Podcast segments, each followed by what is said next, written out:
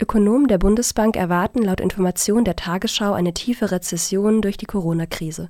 Die Wirtschaft werde sich davon nicht kurzfristig erholen. Bereits im ersten Quartal dieses Jahres sei die Wirtschaftsleistung erheblich geschrumpft.